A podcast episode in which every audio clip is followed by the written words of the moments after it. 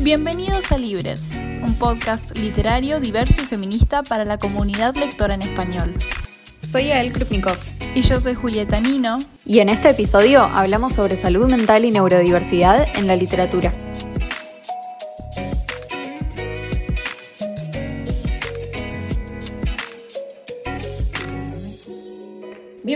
Nuevo episodio de Libres. En esta oportunidad tenemos para hablar un tema re, re, re interesante que es la salud mental y la neurodiversidad en la literatura. Sí, estoy muy emocionada. Siento que es un tema que teníamos planeado hace bastante, pero solo quedaba en lo abstracto y finalmente llegó el momento de, bueno, hacer un episodio al respecto. Sí, y bueno, para empezar, digamos, con lo básico, ¿Qué sería, de qué hablamos cuando hablamos de, neurodiversidad? Hmm. Es un término que, no sé si sabías, salió de la comunidad autista, que salió a reivindicar ese término como, bueno, esta es una palabra que queremos usar, pero no solamente es para referirse a las personas con trastorno, trastorno autista. O en el espectro autista, ah, sí. Para personas del espectro autista, sí, eso quería decir. Eh, pero nada, no sabía qué definición darle.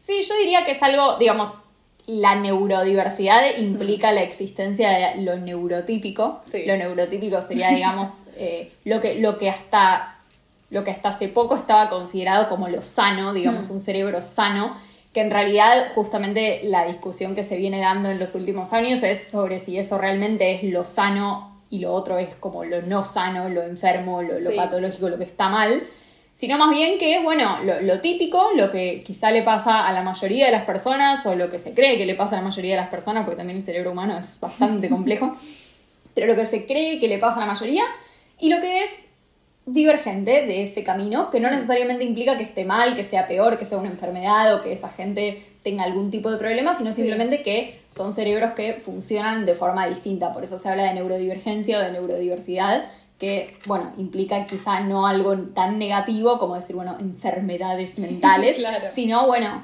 una manera diferente de eh, operar a nivel mental o, bueno, quizá en algunos casos ya sí se habla de, cosas que, son un poco más problemáticas, que, hmm. pueden considerarse enfermedades, pero no necesariamente diciendo, bueno, esto es lo sano y esto es lo no sano, esto es lo normal y todo lo que se sale de la norma es algo que está mal. Sí, y a nivel literatura lamentablemente no es una palabra que se use mucho, como bueno, tenemos libros LGBT, libros de tal cosa, pero libros neurodiversos recién se está empezando a usar en el mundo de los libros y ojalá sea una palabra que se aplique mucho más. Y tradicionalmente hacía referencia a, bueno, libros que lidien con trastornos de ansiedad, con depresión, con trastornos de la alimentación, trastornos de la personalidad, etcétera, etcétera. Y no sé si suele abarcar también libros que simplemente lidien con salud mental, eh, pero sí, son libros que en realidad hay muy pocos, pero bueno, de eso vamos a hablar hoy. No, es que yo al revés, yo creo que hay un montón. Creo que de hecho la, salud mental es como quizás junto con el romance la temática por excelencia de la literatura juvenil realista hmm. hoy en día. Como que casi todos los libros juveniles en algún punto lidian no, esto no significa que lo hagan bien, digamos, pero que hmm. es como muy común encontrar en la trama, bueno, tal persona tiene ansiedad o tal persona se suicidó alguien muy importante en su vida. Y justamente muchas veces el problema es que está así, está súper banalizado y como hmm. que no es realmente una buena representación del problema, pero sí me parece que es como una de las tramas más comunes para libros de adolescentes. Sí, hay, sí, decía que hay libros que, hay pocos libros que los traten bien. Recién ahora es como, bueno, que traten bien estos temas, porque recién ahora tenemos libros que dicen, bueno, va a salir un libro específicamente sobre ansiedad y, abordar ese tema como libro en sí. Eso antes yo siento que no se veía, que lo veíamos muchísimo en la literatura de las maneras en las que decís vos y que bueno, vamos a hablar en el episodio, pero novelas así puntuales de, bueno, vamos a abordar una novela, vamos a sacar una novela sobre este tema puntual creo que antes no estaba tanto como tratarlo de manera responsable. Sí, quizá esa es la diferencia de la responsabilidad, porque yo me acuerdo que cuando nosotras crecimos, no sé, cuando hablábamos de, de John Green, ¿no? De Bajo la misma estrella, pero en general los libros de John Green suelen tener mucho que ver con estos temas. Y en parte yo me acuerdo que cuando vos en ese episodio hablabas de por qué a los adolescentes nos había impactado tanto bajo la misma estrella, vos decías, bueno, tiene que ver con poder leer sobre cosas profundas y como sobre las grandes, los grandes problemas de la vida. Y también un poco quizás en el, en el cuando, o sea, cuando hablamos de salud mental, tiene que ver con ser adolescente y leer sobre personas que les pasan cosas que quizá a vos un poco también te están pasando y que no las escuchás o no las hablas en otros ámbitos de tu vida. Y sentirte menos solo, yo creo que para mí, cuando yo leía John Green en su momento, me, pasaba eso, como que más allá de que después uno puede mirar en retrospectiva y decir, mm, hay cosas que no estaban tan buenas de cómo él lo escribía, eh, no sé, me parece que, fue un autor que, como que puso sobre la mesa un montón de temáticas y me parece que eso pasó con la literatura juvenil a nivel general, no solo con él, en la época en la que nosotras teníamos, no sé, 13, 14, 15 años. Sí, poder leer sobre personajes adolescentes de tu misma edad con problemas, ya sea cualquier otro problema que tengo en el sentido de que estén lidiando con cosas mentalmente y bueno, de manera tangible en sus vidas, poder acceder a historias que se asemejen a lo que vos estás viviendo también pero tiene mucho que ver a, bueno, cómo fue tratado eso, porque estaba mucho la idea de, bueno, tenemos que construir la imagen de un adolescente. Le están pasando muchas cosas feas con el cerebro, así que solo escupámoslas ahí y eso podía tener efectos muy nocivos cuando uno lo mira a largo plazo como, hmm, esto no estaba tan bueno. Sí, de hecho, muchas de las representaciones que yo me acuerdo de estos temas son hiper problemáticas. Ponele, no sé, 13 razones por qué, que había sido re famoso y de hecho cuando yo estaba en primer año y salió la serie de Netflix era como wow, todos amaban esta historia y después le preguntabas a cualquier profesional de la salud y te decía que era un desastre. Y vos decís, claro, o sea, está buenísimo que se hablen estos temas y que se pongan sobre la mesa y que los escritores empiecen a discutir esto en sus libros, pero a su vez hay que hacerlo como con mucha responsabilidad y como o sea, con, con, mucha investigación atrás sobre qué es lo que estás contando, porque si no puedes terminar generando mucho más daño que beneficio para tus lectores. Sí, generó mucho daño y además estuvo tratado de una manera en la que se romantizaban muchas cosas y muchos adolescentes que no podían hablar sobre temas de salud mental en su vida cotidiana porque estos temas no se hablan públicamente en general, lamentablemente. Y, y, bueno, por 13 razones era un espacio donde se hablaban estas temáticas y vos podías ponerlo ahí afuera en tu vida y tuvo consecuencias muy, muy nocivas. Sí, yo siento que, por ejemplo, John Green es un autor que, que lograba mucho esto y además John Green es una, persona que tiene eh, trastorno obsesivo compulsivo y que sabe muy bien en algún punto de, lo que está hablando, eh, mm. quizás, entonces no, no, no catalogaría su representación de las enfermedades mentales como problemáticas, en el sentido de que probablemente él sí tiene un poco más de idea que, que la persona promedio sobre qué es lo que está comunicando en sus libros. Mm pero sí recuerdo también como mucho esto, ¿no? Que quizá no fue intencional de su parte, pero generó una idealización de lo que es, eh, digamos, ciertos trastornos mentales o, como una especie de, tendencia a, eh, digamos, igualar cualquier problema con, no sé, tengo depresión o tengo ansiedad, solo porque los personajes de John Green hablan muy lindo y dicen cosas súper profundas sobre la depresión y la ansiedad, que no necesariamente, o sea, está buenísimo que se pueda hablar más sobre el tema y que más gente sepa lo que es la depresión y la ansiedad,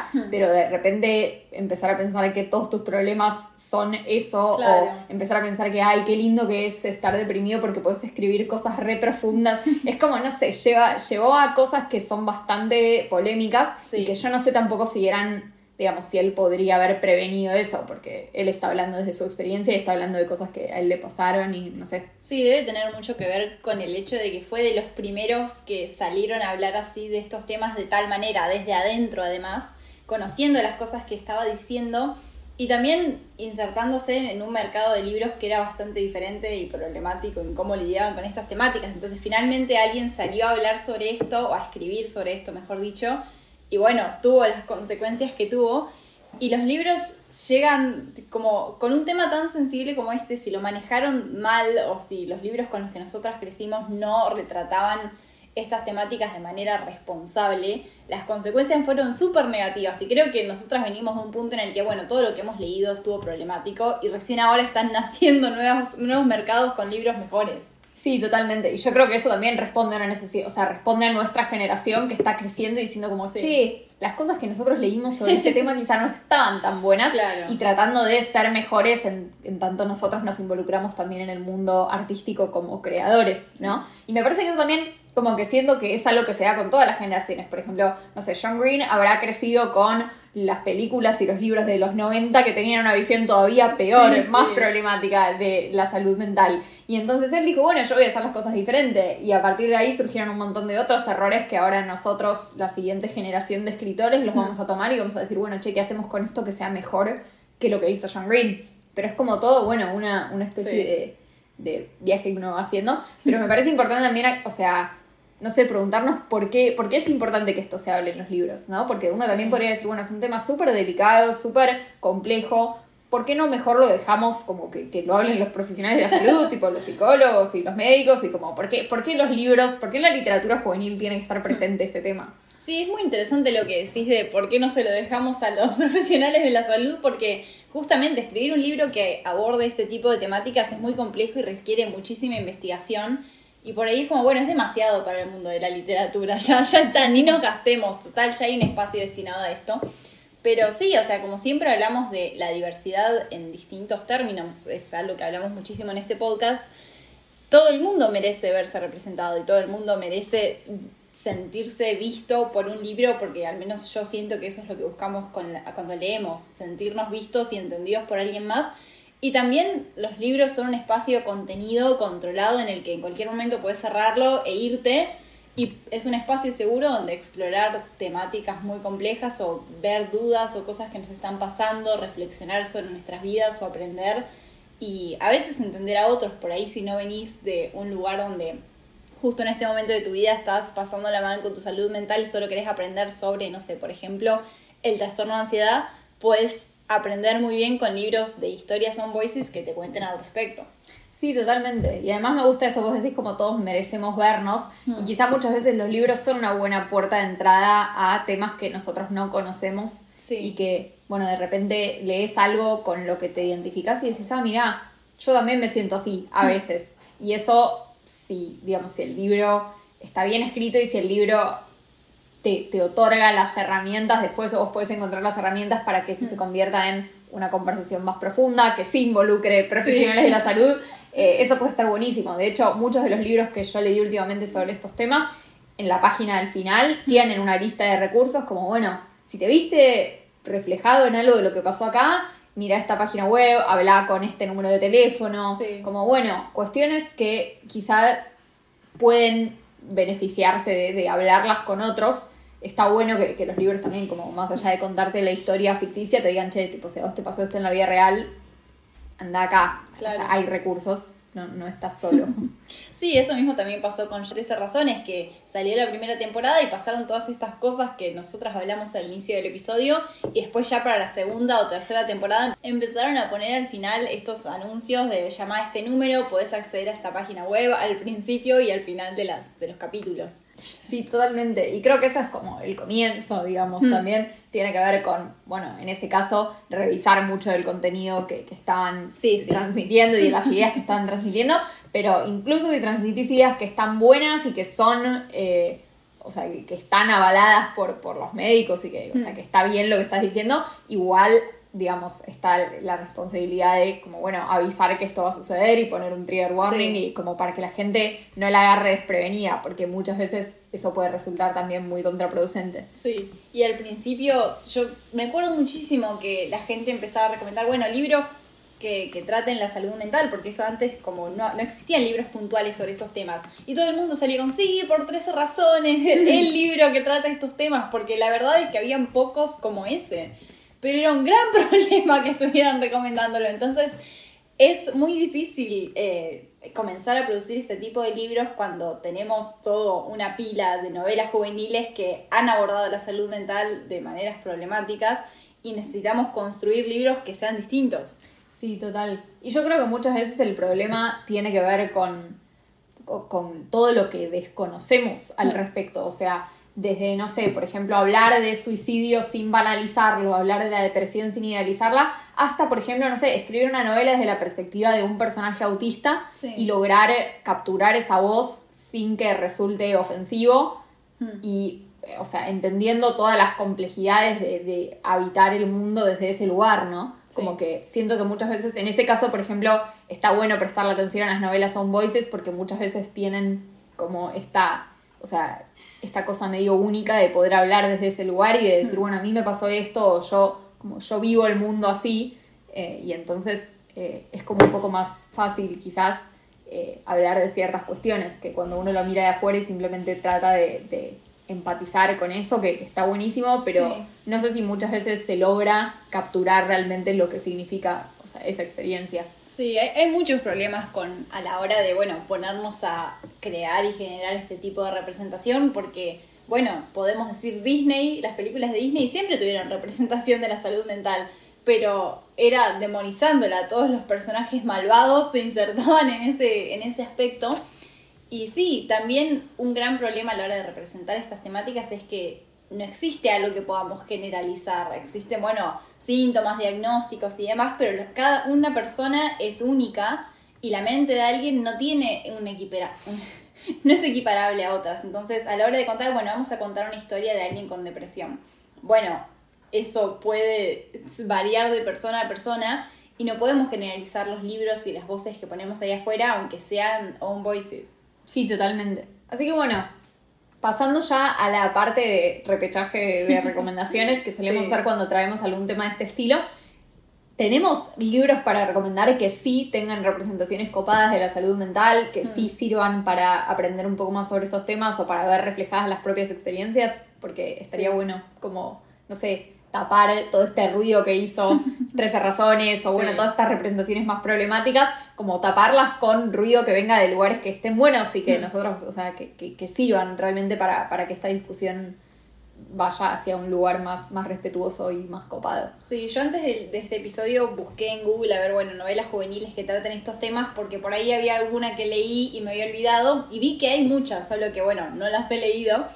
Eh, pero algo que que sí me gusta recomendar, que creo que es mi libro favorito en este tema, de los pocos que he leído, es Estrella de Mar, de Akemi Don Bowman, que es una novela de contemporánea, realista, muy muy hermosa, que trata muchísimas temáticas y está muy linda y la, la protagonista sufre de trastorno de ansiedad y realmente está muy bien reconstruida su manera de pensar desde adentro y aprendes mucho, mucho. Qué lindo, me encanta. Yo recomiendo, es muy conocido, pero yo creo que lo vale totalmente. Todo el hype que tiene está justificado. El curioso incidente del perro medianoche de Mark Haddon es un libro espectacular, narrado desde la perspectiva de un chico autista, mm. que, bueno, básicamente uno, uno ve el mundo a través de sus ojos y tiene un estilo de escritura impresionante y además la trama es como muy atrapante. Es de esos libros que te los comes como que no puedes parar de leer. Y a mí me gustó mucho, es un libro que además fue adaptado a una obra de teatro, que también es hermosa y está, mm. eh, o sea, estuvo acá en Buenos Aires hace un par de años, hay producciones en español apareciendo todo el tiempo, así que eso, es un libro re lindo y, que es como, es muy único me parece mm. en cómo logran narrar esa situación. Sí, qué lindo. Yo eh, tengo una antología que leí hace poco que se llama No me digas loco, que son 33 historias para comenzar a hablar de salud mental y es de no ficción y son como distintas personas famosas, algunos del mundo literario, escritores, editores que conocemos cotidianamente, Victoria Schwab, por ejemplo, y no se me ocurre nadie más, pero habían varios más.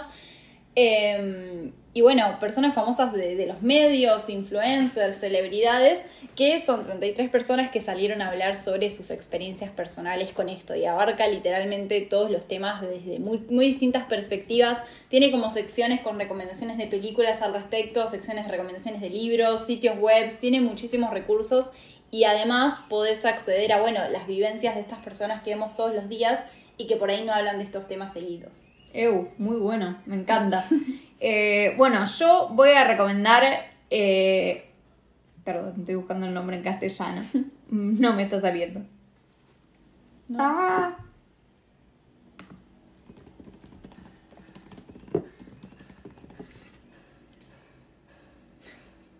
Fuck, fuck, fuck. Sí, aquí está. Bueno, yo tengo para recomendar ¿Dónde está Bernadette? Que también es una novela de esas que no podés parar de leer, que está toda escrita como en cartas y documentos, tiene como una, forma de contar la historia que está muy buena. Y es, me gusta porque es una novela orientada a adolescentes, quizá, pero trata la salud mental muy bien en, adultos. O sea, es la historia de una madre y una hija y su relación. Y la madre, bueno, con, ciertos, eh, o sea, ciertos obstáculos que tiene que, que superar en términos de, bueno. Su, o sea, su salud mental y como cosas que le pasaron en su juventud y cosas que le están pasando nuevamente. Em, y bueno, como, o sea, como su hija también ve todo esto y como el resto del mundo interactúa con ella a partir de eso. Eh, es una novela hermosa que, que habla como nada, trata, trata el tema de una forma muy natural y a mí me gustó mucho la, manera que tiene de, plantearlo en términos de, las relaciones y de cómo, cómo nos relacionamos entre nosotros los seres humanos y cómo hacer que eso sea lo más ameno posible. muy lindo. Yo no tengo ninguna más. No sé si vos tenés más.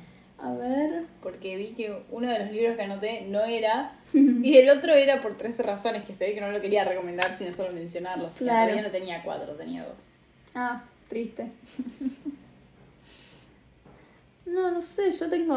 El único otro que tengo es em, Las ventajas de ser invisible, ah. que es viejo hmm. y se nota, pero a la vez es, o sea, es bastante interesante. En su momento fue como revolucionario. El autor es un capo.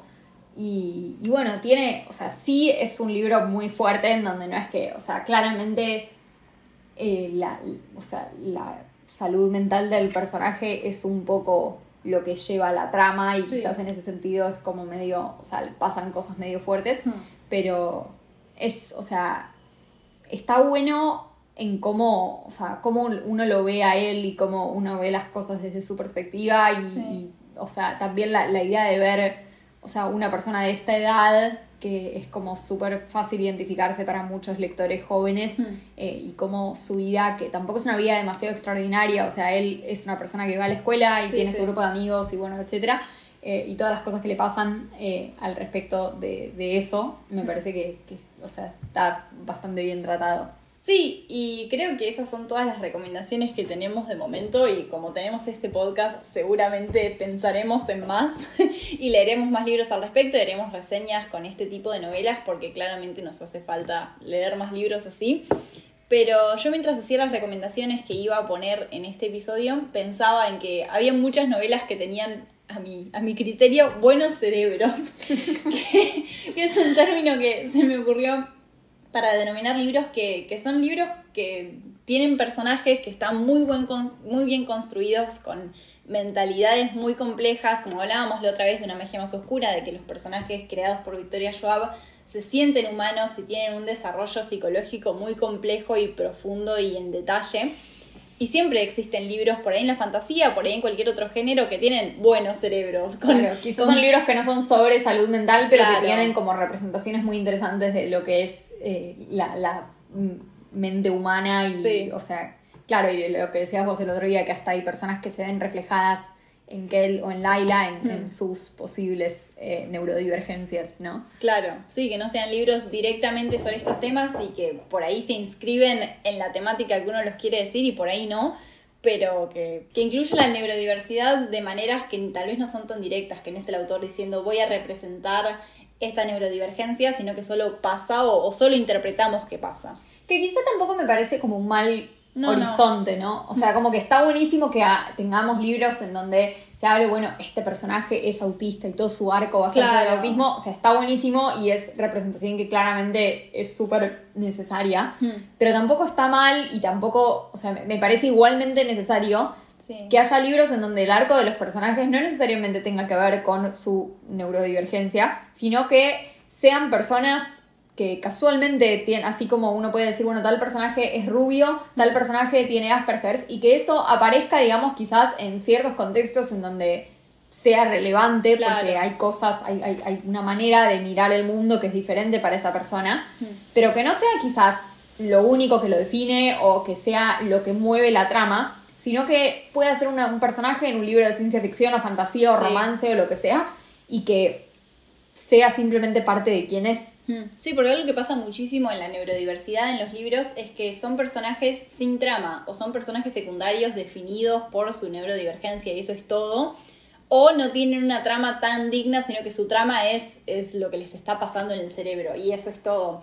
Y necesitamos más libros que, sean así, pero también libros que no sean así. Necesitamos muchísima diversidad porque, como dijimos a lo largo del episodio, crecimos con libros que trataban estas temáticas, pero de manera problemática o poco responsable y negligente. Y recién ahora estamos empezando a construir algo nuevo que viene con sus pros y sus contras y sus dificultades, pero nos hace falta diversidad de todo tipo. Así que, bueno, esperamos también sus recomendaciones, esperamos que tengan y esperamos que las que dijimos nosotras les sirvan para seguir profundizando sobre este tema. Para contarnos eso o para contarnos lo que quieran, nos encuentran en Instagram como arroba librespodcast, todo junto con B corta. Estamos en TikTok como libres.podcast. Yo soy arroba Krupni en Instagram. Y yo soy arroba mi universo literario writer. Nos vemos la semana que viene con un episodio. Ay, ¿les decimos o no les decimos? no les decimos. No les decimos, pero es espectacular. Vengan, porque va a estar buenísimo. Es lo que venimos escuchando, es de lo que venimos hablando desde que se nos ocurrió la idea, no sé, hace como tres semanas. Es el evento del año. Tenemos muchas ganas de hacerlo. No se los vamos a decir porque es muy gracioso y queremos que se entren en el momento, pero nada, es espectacular. Escúchenos, va a estar genial. Así que bueno, nos vemos la semana que viene. Chao, gracias.